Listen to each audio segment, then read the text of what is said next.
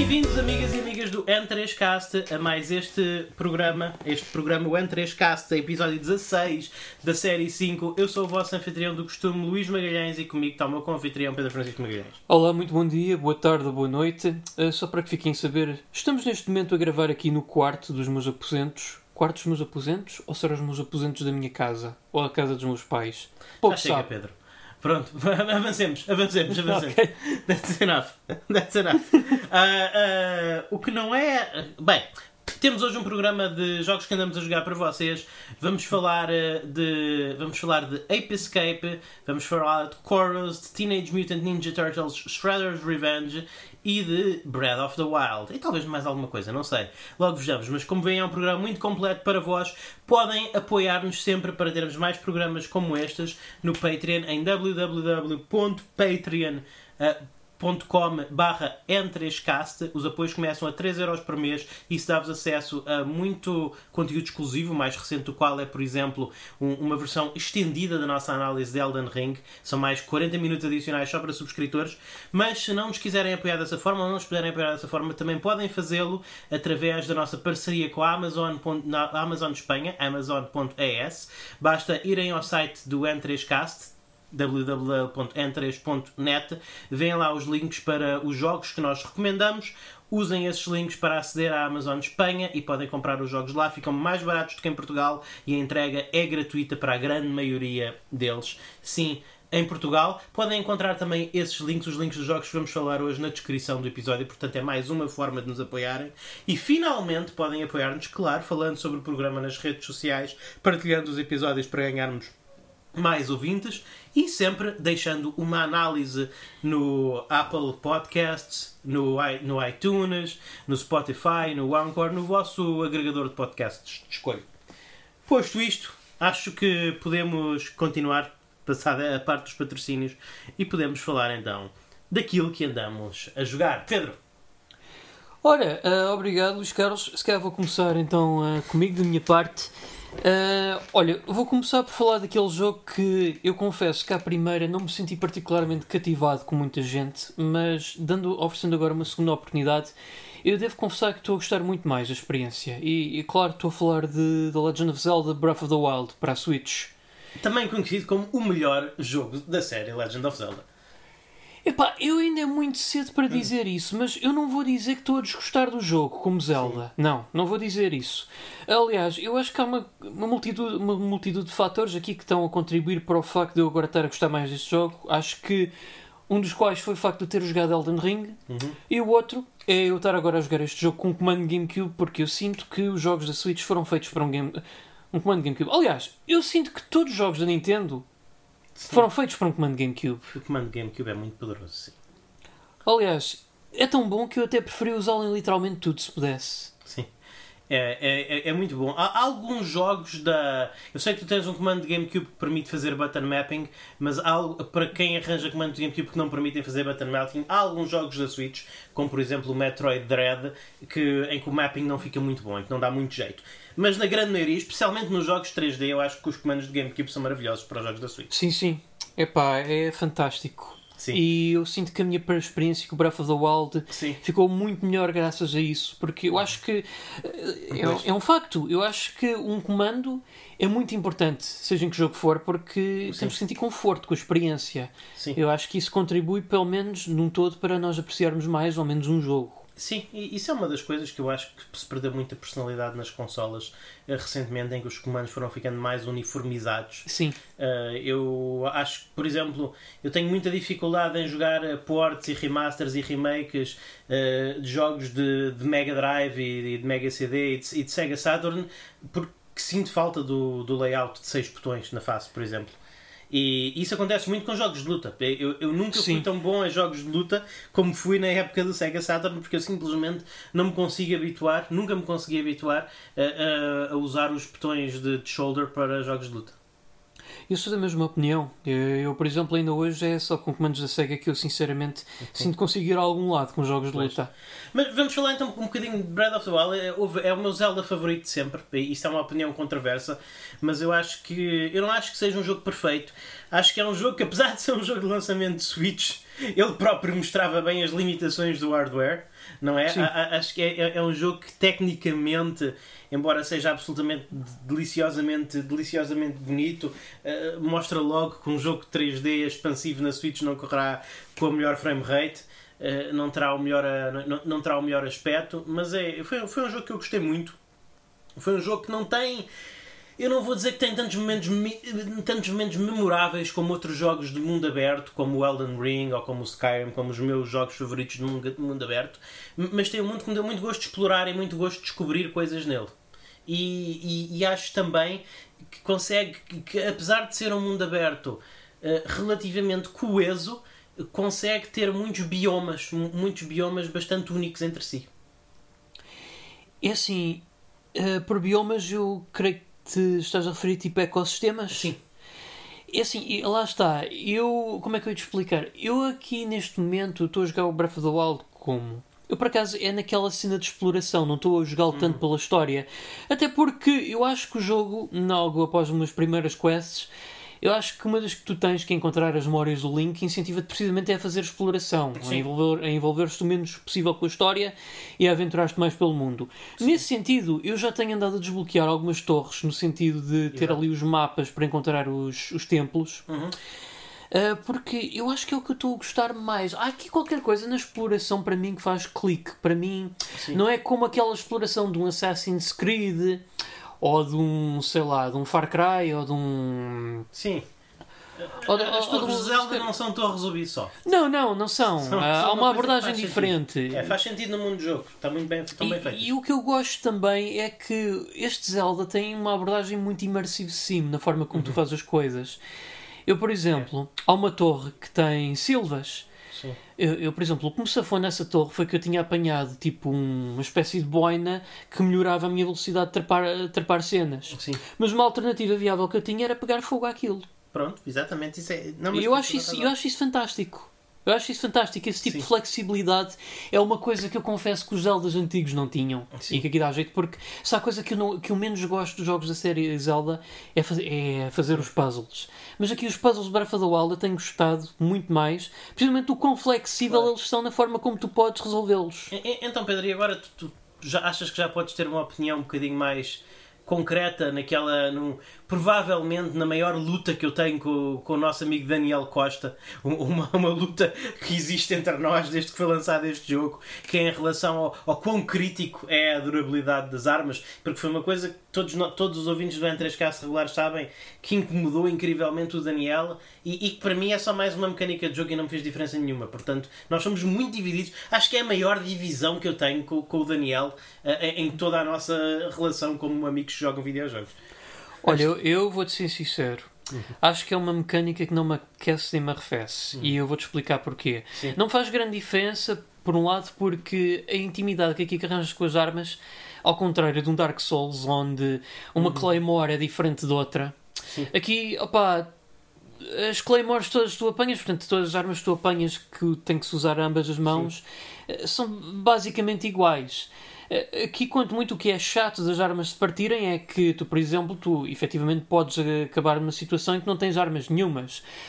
Uh, mas isso a mim nunca me aconteceu. Não, não, não. Mas é Há uma, sempre é qualquer coisa que tu podes apanhar para desenrascar. É. E lá está. E acho que é por isso que, o, que a mecânica é, é, é, interessante, porque como tu disseste, este Zelda tem uns tracinhos, uns trajeitos de immersive sim, e, e houve muitas ocasiões interessantes, memoráveis, enquanto eu jogava o jogo, que aconteceram precisamente por isso. Porque eu ficava sem a minha arma e, e tinha que me desenrascar com alguma coisa e isso gerava uma situação interessante. Dito isso, Sim. eu confesso que sinto uma certa urgência em apanhar já a Master Sword. Porque... Sim, mas isso é o ACD a falar. Não, não, não, não é o ACD, porque a verdade é, eu, opá, apesar de, lá está, não me aquecer nem arrefecer o sistema das armas se partirem, a, a, verdade é que eu gostava de pelo menos ter uma certa consistência em usar uma arma, percebes? Sim, sim, sim. Uh, porque até porque eu gosto de guardar outras armas para outras coisas, por exemplo, dá-me jeito de ter os raminhos para pegar fogo às coisas, uhum. há uma folha que é muito boa para mandar itens abaixo, como as maçãs, as árvores, eu gosto também de ter um machado à mão que é para, portanto cortar, eh, cortar madeira. Enfim, eu gosto de ter armas suplentes, mas mais para como ferramenta, não para combate. Sim, e para usá-las o menos quanto possível, dá jeito de ter uma arma que possa ser mais definitiva. E a Master Sword, nesse sentido, é essa arma. Tanto que, o que é que eu estou a fazer agora? Estou a explorar à minha vontade para ver se vou descobrindo templos, Sim. que é para apanhar pelo menos o número de orbas que me permitirão ter os corações necessários para apanhar a Master Sword. E depois daí, é isso que assim, talvez me aventure um bocadinho mais, apanho mais umas coisas, porque lá está aqui outra coisa deste Zelda que me dá vontade, que e ao mesmo tempo deixa-me desiludido. Isto sim é o que me verdadeiramente desilui-me do Breath of the Wild, não por culpa do jogo em si, mas por culpa da, da própria Nintendo, que é. Eu acho que este é daqueles poucos jogos, Luís Carlos, que eu tenho uma genu, um, genu- genuinamente vontade de 100%ar. Porque aqui não se pode dizer platinar porque não há Sim. achievement. Exatamente. Mas queres, gostava genuinamente de 100%ar este jogo, mas eu não posso fazer por uma simples razão. Eu posso comprar um Season Pass que dá-me acesso a expansões e afins, tudo bem. Agora, eu não posso é comprar. Quer dizer, poder posso. Os DLCs que vêm em forma de amigos. O problema é que os amigos Ah. não têm uma disponibilidade tão ampla como. Pois. Porque isso, se calhar, aí sim é que eu digo que o digital reina sobre o físico. Porque DLC físico, meus amigos, esqueçam. sim, sim, Se ao menos a Nintendo disponibilizasse. Mas é assim tanta coisa, porque, porque eu não sei, lá está, eu acabei o jogo antes de sequer de sair o DLC digital, portanto, eu sinceramente não sei, perde-se assim tanta coisa, é, é muito. Opa, podes fazer um upgrade à Master Sword, tens Ok. uma mota, ah, podes ganhar Uma mais. mota? Sim, uma mota! Uau! Podes ganhar umas quantas esferas para pronto, ganhares um bocadinho mais de corações e barras de stamina. Pode- tens mais coisas para fazer. E depois tens, claro, o Hero Mode, que é basicamente o modo Master Quest neste Ah, jogo. sim. E vamos, sejamos francos, o tempo é pouco na vida, mas daquilo que eu tenho jogado até agora de Breath of the Wild, este é daqueles jogos que dá vontade de repetir. Pois. E ainda nem meio voa, atenção. Sim, sim, sim. Ainda bem. Mas eu gostava muito que a Nintendo de futuro, duvido, porque Uhum. pá, a Nintendo eh, não toma as melhores decisões neste aspecto, mas era bom, pelo menos, haver como alternativa uma versão digital dos amigos para comprar, Sim, sim. porque sim, sim. opá, é chato. Eu- Ou- ou uma aqueles- edição Game of the Year! Sim, sim. Uma edição Game of the Year, por amor de Deus! Ou aqueles autocolantezinhos como há no Animal Crossing. Ou isso. Pronto, Ou mais, isso. mais fáceis de arranjar, mais baratos, mais acessíveis. Epá, mas é assim, também não quero dar ideias porque não tarda nada a Nintendo põe-se a dizer ok, queres amigos em versão digital que não se esgotam? Então vamos fazer amigos em NFTs. There you go. Não. É isso. Opa, por amor de Deus, São não. os NFTs. Não, não, não. Os NFTs da Nintendo. Enfim, eu- um, um par de perguntas antes de nos vermos para o próximo jogo. Ah, em- em primeiro, o que é que estás a achar das, das micro dungeons? Porque eu gostei muito dessa componente. Gosto. Gosto muito. É. Opa, tem puzzles interessantes e são puzzles que não me chateiam. E eu acho que é pelo simples facto que nos Zeldas antigos, epá, uma dungeon era, inteira era praticamente um grande puzzle. E aí está o Sim. problema, chega a um ponto que tu ficas saturado. Estas mini dungeons não, aquilo é uma coisa muito mais. Como é que eu ia te explicar? Ai pá, há uma palavra em inglês que eu queria muito. Uhum. É, digest. Ah, digest. Sim, sim, sim, é mais digestivo. Digestible. Mais, mais digerível. sim. Isso. Sim, sim, sim, sim, é, é verdade. Outra coisa que eu concordo com isso, também é uma coisa que eu gosto muito neste Zelda. No entanto, continua a haver ah, dungeons mais tradicionais neste Zelda, são é menos, que são as ditas Sacred Beasts, que é logo o objetivo que tu te é dado muito cedo Ah, no jogo, que é sim, encontrar sim. as quatro. Se Não, sei, não me lembro agora se são quatro, se são três. Acho que são quatro, as quatro Eu, Sacred sim, sim, Beasts. quatro. Pronto. Ah, hum, já fizeste alguma? Não? Não, não, não. não. Mas isso era uma coisa que eu te recomendava, não, não te vou dizer porquê, não te vou spoiler, mas, mas assim explora o mapa à vontade, o jogo é para tu jogares, e esse é um dos pontos fortes do jogo, é que tu podes decidir como é que tu podes abordar, mas tu ganhas uma capacidade depois de fazeres a tua primeira Sacred Beast que te facilita isso. E, e o jogo fica mais agradável de Ah. jogar depois da primeira Sacred Beast. Interessante. Pronto. Portanto, é, é- é- era só isso que eu te queria, Qual é que é a mais acessível de se adquirir? É pá, não sei dizer. não, não sei dizer. E até, e, e até acho que a determinado ponto acho que o jogo está feito para que tu possa, para que sejam mais ou menos iguais, É sinceramente. que quer acredites, quer não, ainda só estou com três corações e tenho explorado Pois. e já tenho 600 rupias. Epá, como é- quem é que diria que em um Sim, Zelda sim, seria sim, tão sim, difícil arranjar rupias? Pois, pois, pois, pois, ma- mas lá está. Eh, Tenta progredir um bocadinho mais na história antes de abrir a, Porque as coisas.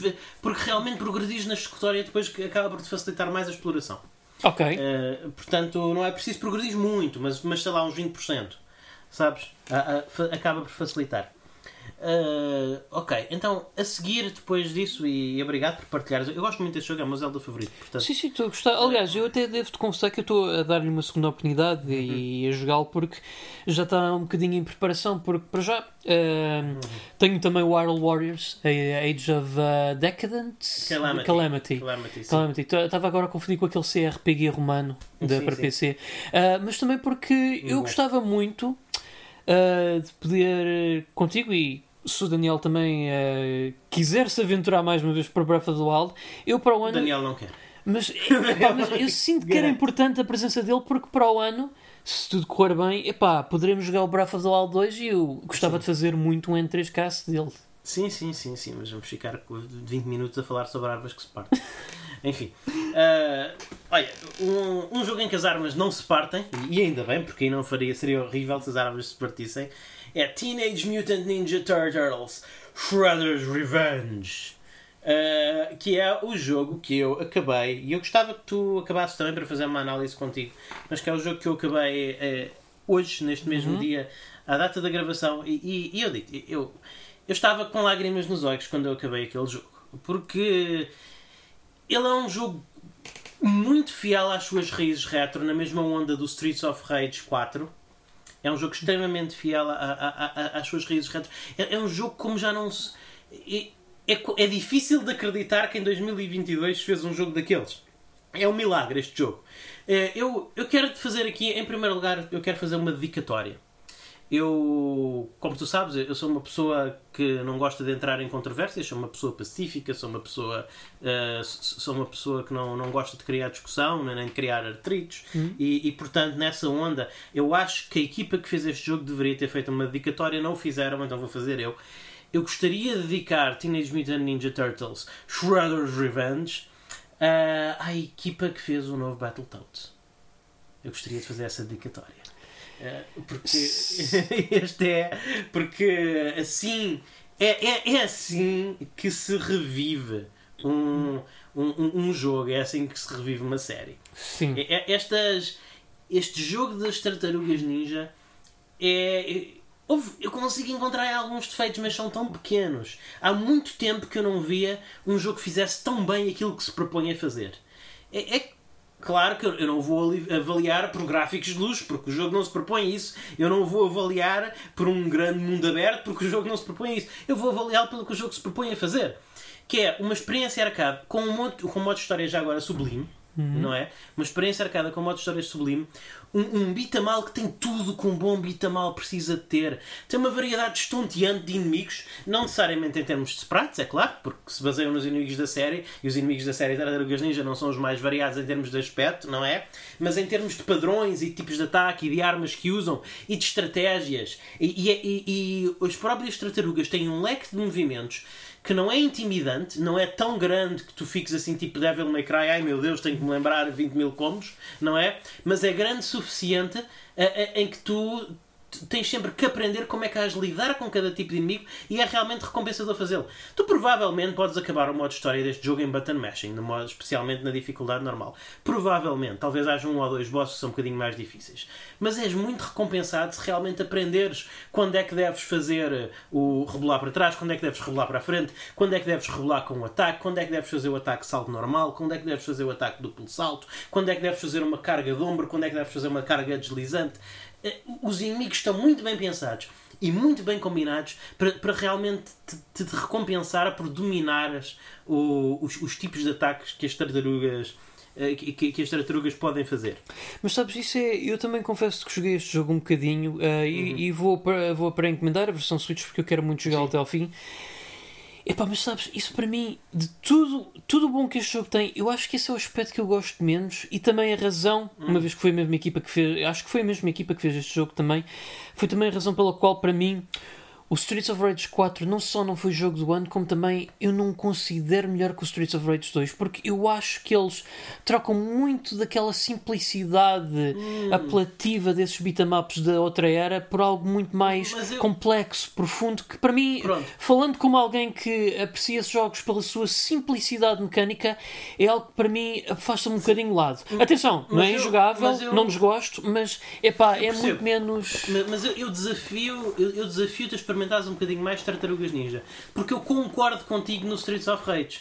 Eu concordo contigo. Eu achei isso, exatamente o que estás a dizer, no Streets of Rage. Eu achei que o Streets of Rage era um jogo demasiado técnico. E este não é. Eu acho que este está no ponto. Ok. Eu acho que este está no ponto. Eu acho que eles, eu acho que eles com este encontraram aquele equilíbrio que eles não conseguiram encontrar com o Streets of Rage 4. Por isso é que eu, eu gostei muito do jogo. Para mim, este, este é um jogo sem mácula. Eu, eu, eu- eu- quase sem mácula. Eu acho que eles conseguiram. eh, acho impressionante. Este, jogo é mesmo uma obra de arte em- em- na, na- na forma como eles refinaram a estrutura e mecânica e, e tudo. Há, há duas pequenas coisas que eu não gostei muito no jogo em geral. Que é. que são coisas menores. Mas tenho, tenho que as apontar. Em primeiro lugar, eu gostava que houvesse um bocadinho mais de tempo de ecrã com ah, aquelas, aqueles acessórios que nós, estávamos, que nós associávamos às tartarugas ninja. O blimp, a carrinha, Ah, eh, sim. eh, o, o dirigível, essas coisas. Eu, eu acho que faltam um ou dois níveis que deem o protagonismo a, essas coisas que também faziam muito parte da série e, e dos brinquedos. Aqui eh, os níveis ou são a pé ou são naquelas overboards que são giras, mas bastava um nível com overboards e depois fazer um nível com outras coisas. Se- Senti que havia aí um bocadinho de falta de variedade. De resto, falo um bocadinho de falta de variedade, mas a verdade é que este jogo, outra coisa em que este jogo está magistralmente feito, este jogo tem exatamente o tempo que tem que ter. Este jogo, se tivesse um nível a mais, era grande demais. Se tivesse um nível a menos, era curto. Este jogo tem exatamente os níveis que tem que ter. São 15 níveis, mais um 16 nível, que são basicamente dois bosses. E a melhor Portanto- parte é que tu tens isso no mapa. Sim, tens isso no No mapa, mapa não tens cons- ter, no modo arcada não precisas ter, Sim, mas sim. No, modo, no modo história tens. O modo história, eu, eu- achei que a dificuldade está muito, muito, muito bem orquestrada. Basicamente tens quatro vidas para derrotar cada, para, para derrotar cada nível. Eh, Eu não vi um único game over, portanto talvez pudesse ser um bocadinho mais difícil para mim, mas senti que dentro do não haver muito desafio para mim, lá está, podia ter sempre acomodado para uma dificuldade maior, ma- ma- mas senti que o jogo estava mais ou menos equilibrado à minha forma de jogar, porque normalmente quando eu morria, quando eu perdia uma vida, ah, eu, eu- eu normalmente era, era tipo um segundo antes de me aparecer uma pizza para restaurar a minha vida. Ou então quando eu estava mesmo, mesmo, mesmo, mesmo a morrer antes de perder uma vida, chegava a um ponto em que podia restaurar a vida. Portanto, realmente a dificuldade estava ali uh, resvés ao, ao, ao meu nível de, de desafio. Mas aquilo que mais me desapontou neste jogo, que é uma coisa muito Luís Magalhães, mas eu acho que há jogos indie que o fazem e, e não vejo porque é que este não haveria de ter, é que não há scanlines. Epá, realmente. é bem- Eu não tinha. com scanlines. Epá, realmente, pá, é, é que para uma pixel art tão boa, realmente, eu Pois é. sinto que isso. Agora, olhando para trás, sim. Isso acho que era algo que era necessário, Sim. era. É que há umas imagens. Atenção, os gráficos estão muito bons, a arte está fantástica, mas há, há umas partes que parecem um bocadinho sopa de pixels. Sabes? Sim, nos ecrãs maiores, então, Sim. sobretudo. Sim, sim, sim, sim. Portanto, é, é essa a única coisa. Mas isto são defeitos menores num jogo que é absolutamente fantástico. É, é- é um. É, é um jogo que foi. É, é, é um jogo que mostra muito a maestria da equipa na, naquilo que faz. Ah, está, está muito bem feito. Eu, eu não sei se tens alguma coisa a acrescentar, tu jogaste um bocadinho. Epá, eu tenho a dizer que eu quero que estes gajos sejam os próximos a fazer um jogo Pretty Cure, ou Power Rangers, ou Kamen Rider, porque, epá, é tanta mestria audiovisual como mecânica deles, epá, só tenho de mostrar que, epá, estes são, estes são os flanos dos beatamols que o mundo precisa. Sim. Não vou, des- opá, não vou desvalorizar outras equipas que os façam, porque, por exemplo, eu sei também que gostas muito do River City Girls, da Way Forward, e que é um bom beat 'em up. Sim, sim, sim. Pá, portanto, eu sei que há mais equipas competentes, mas eu, eu sinto que é competentes. Mas Eu acho que a esta- Microsoft podia apagar a versão atual do, do Battletoads E pedir da- eles da- para fazerem. do Game Sim, Pass. sim. Fazemos de conta que isto não existiu, malta, e, e metê-los a fazer isto. É o que eu acho. Sim, pá, contratem esta equipa para fazer tudo quanto envolva. Sim, A sério, eu, eu, eu- como eu te falei, é muito quero muito para encomendar este jogo, jogá-lo na Switch, mas epá, um dia que me permitas, quando eu tiver uma folga, eu gostaria de ir aí à tua casa, que é para jogarmos isso juntos a dois, como nós fazíamos o com o Hyperstone Ice quando éramos Sim, pequenos. sim, sim, sim. E sabes uma coisa, Pedro? Isto é tão delicioso. Eu, ainda tenho. Sabes aqueles ratos? Aquele- Aqueles Ah, ratos sim, sim, os mecânicos? Mousers. Os Mousers das Tartarugas Ninja. Isso, no Hyperstone Ace, a ma- a maneira mais eficiente de os matar era com o ataque de salto. Sim, aqui ainda é. E eu ainda tenho a memória muscular disto neste jogo. Ia. Neste jogo. Ainda é. É exatamente. É, é que a memória muscular da de trás transmite-se para este jogo. E isso é, é um feito incrível. É um feito incrível. Nota-se que foram feitos por pessoas eh, que jogaram apaixonadamente aqueles jogos. Aqueles jogos. Uh, visualmente, eu por acaso, é, é- é uma coisa. É, é- este jogo, atenção, este jogo visualmente está belíssimo. Eu pessoalmente continuo a achar que o Hyperstone Ace é um jogo superior em termos visuais. Gosto mais do tamanho das pixels do, Hyper, do Hyperstone Ace. São maiores, são. Sabes? Aqui, pronto, estes têm mais frames, dá para ver, sprites, mas o Hyperstone são maiores sprites, é verdade. Sim. E sim, e temos aquele benefício que foi. eh, Bem, sim, podem ser jogados numa TV antiga para termos os scanlines, portanto Sim, sim, também. sim, sim, pois, pois, é outra coisa. Mas enfim, mas, mas, mas, Só é por curiosidade, Luís Carlos, tu já alguma vez jogaste o Turtles in Time? Sim, mas muito pouco sim. Só, É. só experimentei. Não vou dizer que joguei, vou dizer que experimentei. Então, olha, Sim, parece que é uma coisa que também temos planeado jogar dois quando sair a Kawabanga Collection. Pois é, a Cowabunga Collection. É, é isso, é, é uma coisa a fazer. Então, eh, tens algum jogo a trazer? Olha, gostava de falar aqui um bocadinho de um jogo que certamente também terás experimentado lá do Game Pass, que é o uh, Corvus, acho que é o jogo, o nome do jogo? Chorus. Chorus, Chorus, Coro, exatamente. ma- mas escreve-se com um V em vez de um U. Sim, é, é, é daquela. Corvus. É, é esquisito, mas sim, é como se fosse Corvus. Chorus. Epá, eu Corvus. peguei neste jogo Sim. porque eu pensei: epá, será que este é o meu novo Star Fox? Não, infelizmente não, Não, é. é? Não, não, não, mas, mas eu, pen- eu a jogar o, o tutorial pensei que era um novo Descent. Epá, eu por acaso decente, é é uma das minhas falhas enquanto jogador de PC. É, eu, eu confesso que joguei o primeiro decente. Uhum. Uns quantos níveis, mas depois fartei-me porque, epá, aquilo em prática é um FPS tipo Doom, só que com a diferença que tens, podes-te orientar a 6 de graus, como é que se lê 6 degree turn?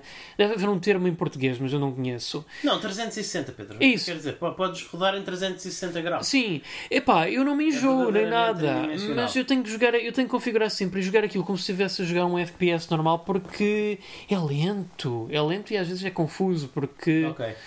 eh, o Corvus não é, não é confuso, mas epá, Chorus. Chorus, pronto, eh, Corvos é de corvo.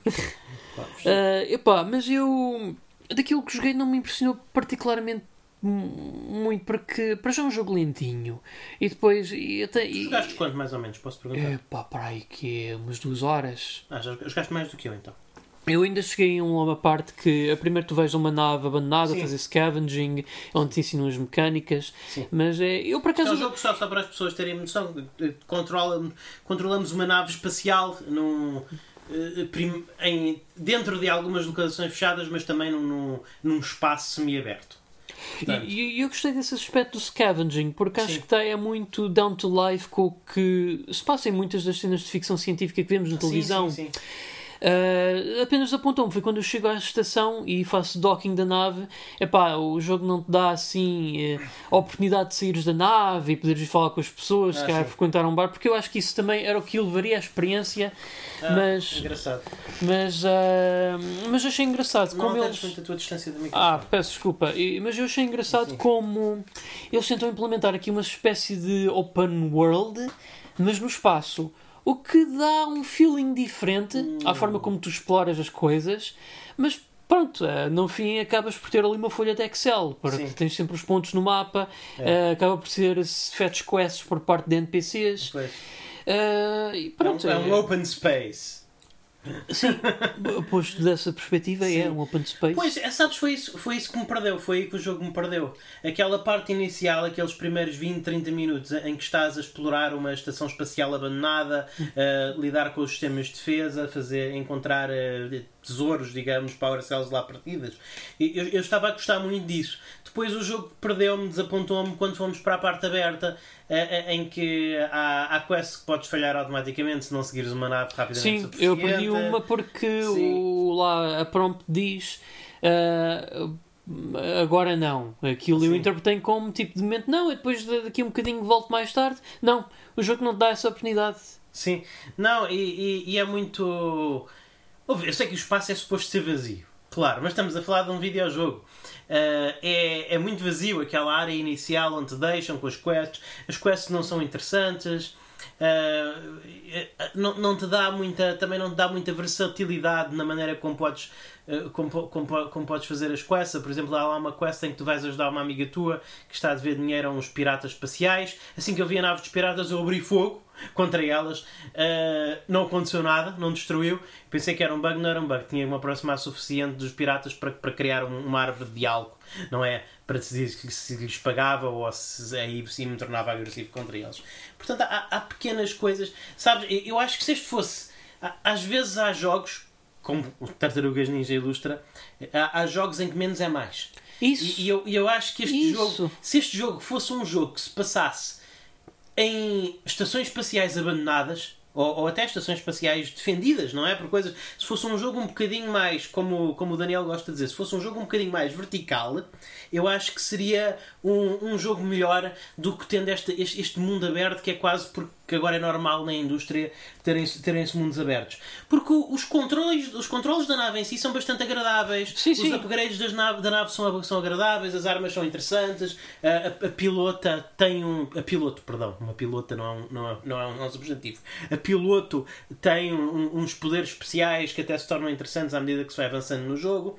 Mas, mas eu sinceramente acho que não vou investir as, acho que são 20 horas que demora para acabar Sim, é, é, como eu, não, não me cativa. É, uhum. É chato porque até tem bons valores de produção, mas não, Sim, não, não, não, é muito bonito. não me fez clique. Não Sim. percebo porquê. Tenho a dizer que eu estou a jogar na Xbox Series X e desaponta muito a performance. Não dá para jogar a 4K se jogarmos a 4K. Ele não corre a 4K a 60 frames por segundo, portanto, para jogar a 4K 10 para 30 frames por segundo.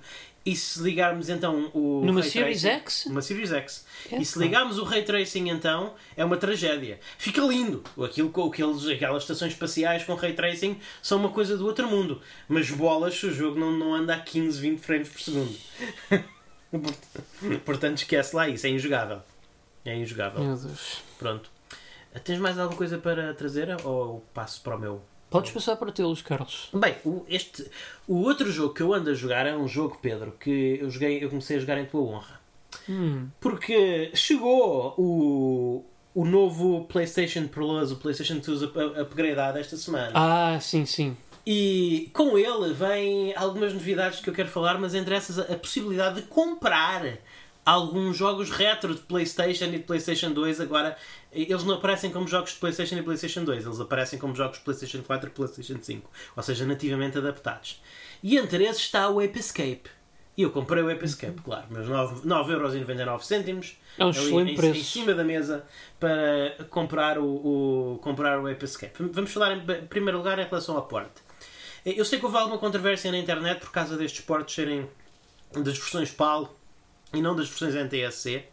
Eu, eu ouvi uns burburinhos que isso tinha sido corrigido, mas sinceramente não confirmei. Eu simplesmente fiz boot ao jogo e não vi se estava lá a PAL ou NTSC, uh, só realmente comecei a jogar o jogo.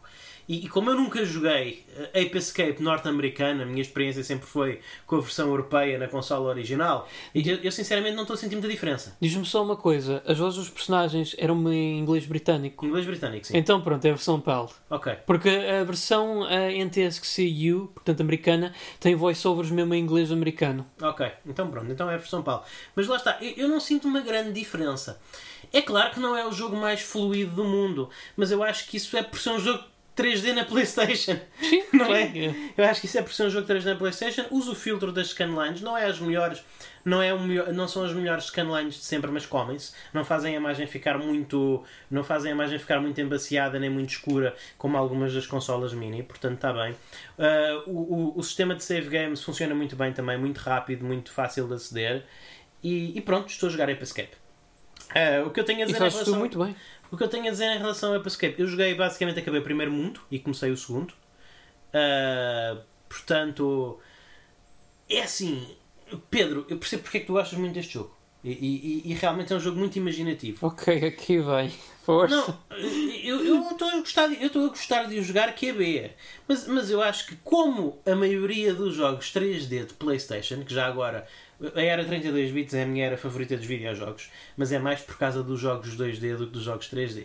Os jogos 3D da PlayStation não envelheceram muito bem. Eu acredito que eu me divirta mais a jogar o Ape Escape 2 na PlayStation 2.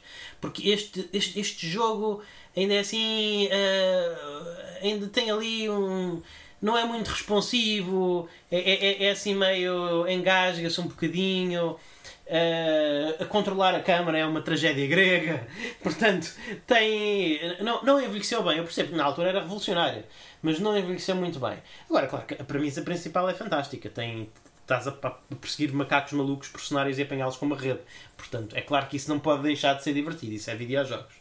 Eu acho que para mim isso é o Collected Fun, onde epá, o teu inimigo é o que tu colecionas, precisamente. Eu acho que isso é é, é tipo uma desconstrução do elemento de collectathon que nós fomos muito habituados em jogos como o Mario 64 e o Banjo-Kazooie, uh, porque tu não estás à espera que, que o objeto, neste caso não o objeto que tu colecionas, te vá atacar. E uhum. a pior parte, ou melhor, dependendo da tua perspectiva, é que não é tudo aqui às três pancadas. Aquilo, cada macaco que tu encaras, dependendo da. Já não, é da, do, da cor dos calções que Sim. eles têm, vai oscilar muito em termos de dificuldade e, e tu tens sempre ter uma abordagem que te convenha. Né? Pois. Pois, mas lá está. O, parte da premissa do jogo é, é, que tu controlas uma personagem no mundo 3D, uh, eh, podes equipar uh, várias armas e as armas controlam-se basicamente com o stick direito, com um bocadinho como se fosse um, um dual stick shooter. Uhum. Em tens uma espada e usas o stick direito para, para atacar para a frente, para trás, para os lados ou, ou, ou em rotatividade. Mesma coisa com a rede, para apanhar os macacos. E eu, eu acho que, eh, por exemplo, quando eu estou a tentar apanhar um macaco com a rede, eh, aquilo é muito difícil acertar no macaco, mesmo que eu esteja muito próximo dele, porque a, a, a, a rede é curta. A, rede é curta e nota-se que a responsividade dos controles ainda não está bem lá. Nota-se que aquilo era, nota-se que aquilo era os designers da Sony Computer assim, Entertainment a, ainda a tentar dominar o, o, o, o, o, o, o, stick, o stick analógico. Uh, se formos comparar, e lá está, e também vê-se o pedigree de design de, de uma coisa e de outra, se formos comparar com que ainda hoje em dia é um prazer controlar o Mario com o stick no, no Mario 64, não é? Há, há uma grande diferença em, em, em brilho técnico entre as duas equipas. Nota-se essa, nota essa diferença. Tu, será que esse problema não será inerente a este tipo de lançamento? Já nem estou a falar dos 50, do facto de ser a versão PAL, mas não será da emulação ter problemas de lag? Input não, lag? Não, Pedro, é assim, eu tenho o jogo original, posso experimentá-lo na minha PlayStation okay, original okay. E, e, e, sinto que vou sentir a mesma coisa. Não pareceu ser um problema de lag, pareceu-me ser o problema de, um, de ser um jogo velho. Okay, é? Ser um jogo dos primórdios do, do 3D. Eu não estou a dizer que. Não, mas mais uma vez, eu gosto. Há muitas coisas boas. Eu, eu acho que o jogo é super colorido, acho que o jogo tem uma identidade visual fantástica. Eu gosto dos mapas. Eh, eu só acho que, lá está, os mapas são bom level design, estão muito bem construídos de forma a ter muitos segredos para tu descobrir e tu, claro, queres descobri-los porque parte desses segredos são os macacos que tens de capturar. E não só. Eu acho que não ajuda muito a draw distance ser tão curta dificulta a exploração de um jogo que é suposto ser sobre exploração. Sabe? Mais uma vez, é, é aquela situação do envelhecimento do jogo. Eu, há, há 20 anos, isto, eu não estaria a falar disso porque eu não estaria habituado a melhor. Um jogo, só o facto de um jogo ser um 3D, em 3D há 20 anos era um milagre, não é? Mas hoje em dia, infelizmente, nós temos outros nós temos outras barras, temos outros patamares de exigência. Um, vou-te dizer que eu. Um incentivo para jogar o jogo é o facto de terem incluído troféus.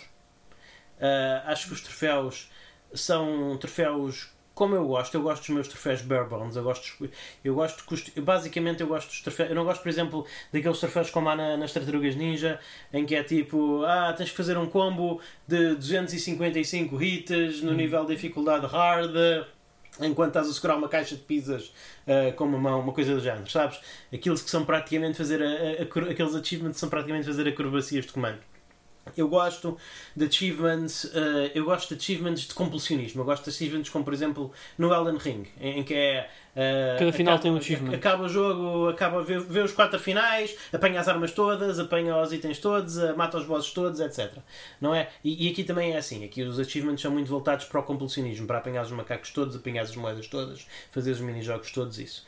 E, e, eu, eu gosto disso. Eu gosto de ver achievements nos jogos retro. Acho que é uma coisa, acho que é uma coisa interessante. Acho que incentiva a pessoa a, a jogar. A, dá um bocadinho mais de. de dá, dá um bocadinho mais de motivação para a pessoa. dá uns objetivos que são sempre motivadores para, para eu jogar um bocadinho mais aquele jogo.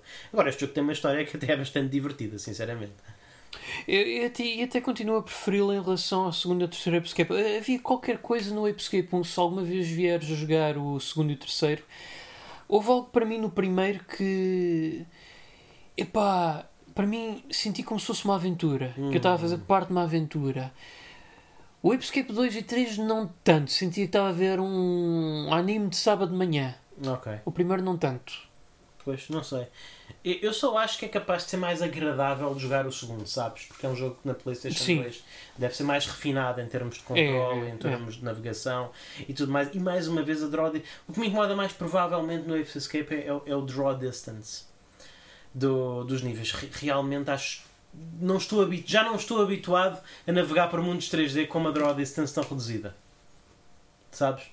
Não, eu também sou da. Eu acho que há jogos em que, por exemplo, uhum. esse tipo de limitação é favorável, como é, por exemplo, o caso do Silent Hill, sim, sim. o primeiro. Provavelmente é o caso mais Mas o Apescape, sim, eu confesso que beneficiava muito mais de uma draw distance maior, confesso-te. É ah, pá, se alguém algum dia fizer disassembly do jogo e o portar para o PC, olha. Pois não sei, talvez, quem sabe. Mas, mas sim. Uh, uns pequenos comentários uh, em relação à experiência com o novo uh, PlayStation Plus Premium que eu não tenho. Estou a pensar em arranjá-lo para fazer alguns comentários no podcast, porque eu, eu, tenho uma assinatura de PlayStation Plus e a Sony dá-me a, a, a, oportunidade por uh, 24 euros e qualquer coisa de ter de fazer upgrade e significa que vou ter o, o, o escalão mais, mais elevado do PlayStation Plus durante meio ano que, que eu acho que por 24 euros acho que é, é razoável. Não, não, seria um excelente negócio eh, não tivesse eu milhares de jogos para jogar, não é? Claro. Portanto, mas, mas acho que talvez seja interessante só do ponto de vista de experimentar como é que sim, está sim. o streaming e como é que estão as coisas. Uma coisa que eu achei eh, interessante, mais uma vez, eu. Eu sei que há críticas na internet, talvez eu não seja tão exigente eh, em relação à maneira como as empresas fazem os seus, fazem os seus lançamentos retro. Eu fiquei bastante satisfeito com este. Achei que é um pacote, achei que é um pacote bastante bom, mais uma vez funciona tudo, o sistema de saves funciona bem, o jogo carrega rápido, o upscaling é fenomenal. Não, atenção, eu já, eu já usei um, um open source scanline converter para fazer upscale do Ape Escape original para uma televisão, é, é um pedaço de hardware de 300 euros e, e, fica bom, mas isto fica melhor. O upscale está muito, o upscaling está muito bom. Visualmente, eu, eu nunca vi um jogo de PlayStation ser tão bonito como está a ser como é este. Portanto, isso é, isso, isso é uma vitória. Os saves funcionam, é, okay, é, ótimo. Pronto. Uh, eu não sei como é que serão outros jogos de PlayStation Premium, mas acredito que, que sigam a mesma linha. Não sei, vou lá estar, vou, espero poder experimentar em breve. Uma coisa que é curiosa é que este eu pude comprar há muitos jogos clássicos de PlayStation uh, que não permitem comprar, que só estão acessíveis através do Premium. Eu não percebo muito bem ah, porquê. Okay. Eu imagino que seja uma questão de licensing, porque os jogos que dá para comprar foram todos, salvo republicados pela Sony uh, Interactive Entertainment. O Siphon Filter, o Ape Escape, o Kurushi, o Wild Arms, que os primeiros foram publicados pela Sony, acho que foi a partir do 3 que deixaram de ser, não é? Uh, portanto, porque por exemplo o Tekken 2 o que é curioso, porque eu sei que há outras regiões em que ele dá para comprar, até houve muito famosamente na Austrália, houve um bug que meteu o Tekken 2 uh, para 600, a 600 dólares para ser comprado, o que eu acho que é um preço perfeitamente aceitável pelo Tekken 2. O Tekken 2 é um grande jogo, vale cada dólar. Mas, uh, mas realmente, mas por exemplo, o Tekken 2 aqui na minha PlayStation, na PlayStation Europeia, não, não me permite comprá-lo, só me permite uh, aderir ao PlayStation Plus Premium para fazer stream. Uh, o Resident Evil Director's Cut também não me deixa comprar, só me deixa aderir ao PlayStation Plus para fazer Premium. Uhum. Portanto, eu não percebo muito bem. Uh, Mr. Driller também, lá está um jogo da Namco. Eu não percebo muito bem qual é que é a distinção. Eu, eu acredito que seja por causa de os que foram distribuídos pela Sony Computer Entertainment dá para comprar e os outros nem é fazer streaming, eles dá para fazer download, mas só se, se, se fizeres parte da, da membership, sabes? Eu estou em crer que talvez seja uma não sei, não, não faço a mesma ideia. Lá está. A minha melhor. O que é que tu achas, Pedro? A minha, a minha ideia é mesmo que seja uma questão de licensing. Se bem que eu não percebo porque é que tem a licença para as pessoas que têm o PlayStation Plus Premium poder fazer download e não têm a licença para os vender. Acho estranho. Opa, é extremamente confuso de facto, porque não, não sei, eu acho que não seja uma questão de licensing pessoalmente. E se calhar não será uma questão de fazer paywalling por trás de alguns títulos mais procurados por parte dos jogadores ou assim, no sentido de incentivá-los antes a ter a subscrição do que estar a comprar os títulos individualmente? Digo eu. Pois não sei, mas em primeiro lugar eu acho que a Sony gosta que as pessoas comprem os títulos individualmente. 9,9€ por um jogo com 20 anos não é um mau preço não é? Sim, mas depois, se calhar, eles querem ao mesmo tempo que invistas lá no serviço deles, e se calhar é por isso que o Resident Evil Director's Cut está numa paywall. Pois, não sei. Eu é, imagino, opa, porque senão vamos lá ver. Uh, se eles não. Se os títulos individuais tivessem disponíveis individualmente, em vez de estar presentes apenas exclusivamente no serviço, que motivação é que a Sony tinha para as pessoas irem comprar, aderir a esse serviço? Não, é uma questão de escolha, não é? Tu, tu podes Ainda são uns quantos jogos, são tipo uns, sei lá. Tu, tu, tu, atenção, para mim foi uma escolha a sério. Eu, eu ainda estive a pensar: olha, será que eu gasto 10 euros no Ape Escape? Ou pago 24 euros e durante, enquanto a minha durante o próximo meio ano posso fazer download do Ape Escape e de muitos mais jogos? Não é? É, é um. Sim. Eu, eu acho que é uma. Acho que a opção, acho que é boa a opção estar lá. Não sei. Uh, não sei, sinceramente, sinceramente não sei.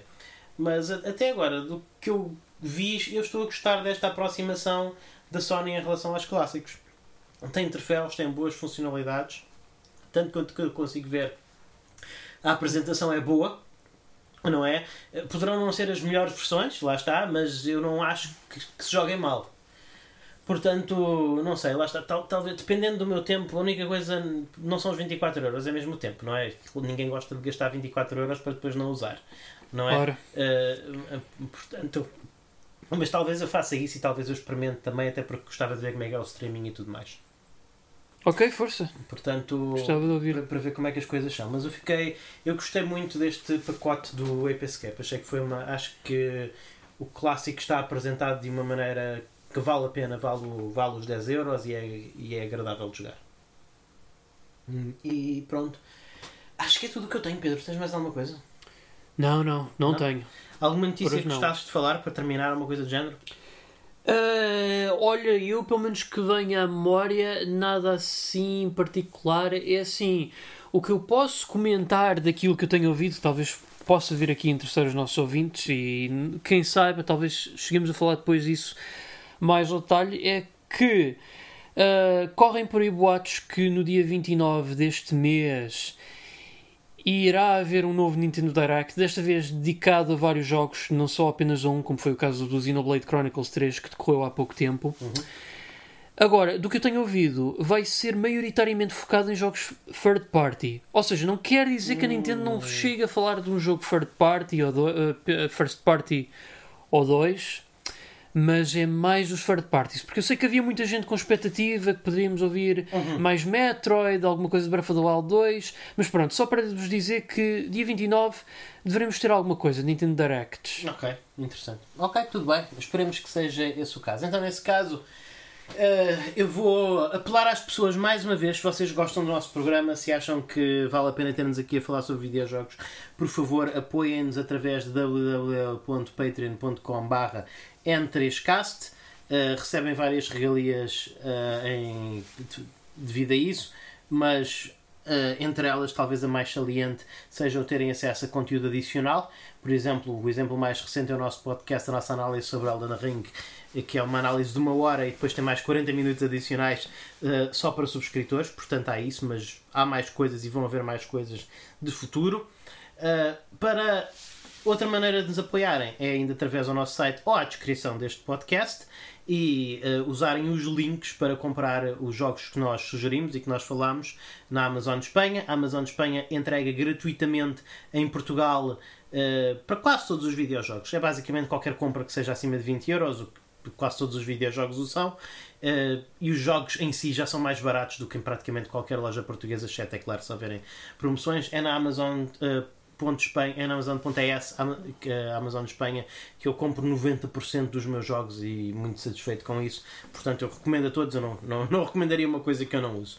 Portanto, e que se comprarem através do link que está na nossa descrição ou no site da n3.net, eh, nós recebemos uma percentagem do valor da compra sem nenhum custo adicional para vós. Portanto, é, é uma maneira muito boa de nos ajudarem comprando jogos sem gastar nenhum dinheiro adicional. Finalmente, a última maneira de nos ajudarem é partilhando os episódios no Twitter, no Facebook, na vossa rede social de escolha. Digam às vossas, aos vossos seguidores, aos vossos amigos, porque é que vocês gostam do N3Cast. E é claro, também ajuda sempre se forem ao vosso agregador de podcasts favorito e deixarem uma análise favorável ao programa para nos ajudar a chegar a mais ouvintes. Uh, dito isto, podem me encontrar nas redes sociais em Luís Maga, no Twitter, portanto. Nas outras redes sociais eu não uso muito. Pedro, onde é que as pessoas podem encontrar a ti e ao N3? A mim também. Eu estou mais é pelo Twitter, em @pixelpedro e também temos uma conta Twitter de, do N3, ou N3Cast, onde nós vamos colocando posts bastante com bastante frequência. E claro, também temos uma conta de Facebook em N3Net, onde eu vou publicando ou, ou também guardando pelo vosso feedback uh, sobre os episódios que vamos colocando lá, mais recentes, e que é para também vocês ficarem a par daquilo que vai surgindo, do que é que não vão, mas independentemente disso, seja Facebook ou Twitter, qualquer plataforma e também o nosso correio são meios para vocês partilharem connosco o vosso feedback no sentido de tornarmos este programa cada vez melhor para vós. Claro. Esse correio é www, perdão, esse correio é correio@n3.net e claro, podem sempre falar connosco no nosso Discord, ali uh, o, o link para o Discord está na descrição do programa. Dito isto, até à próxima, fiquem bem e joguem muito.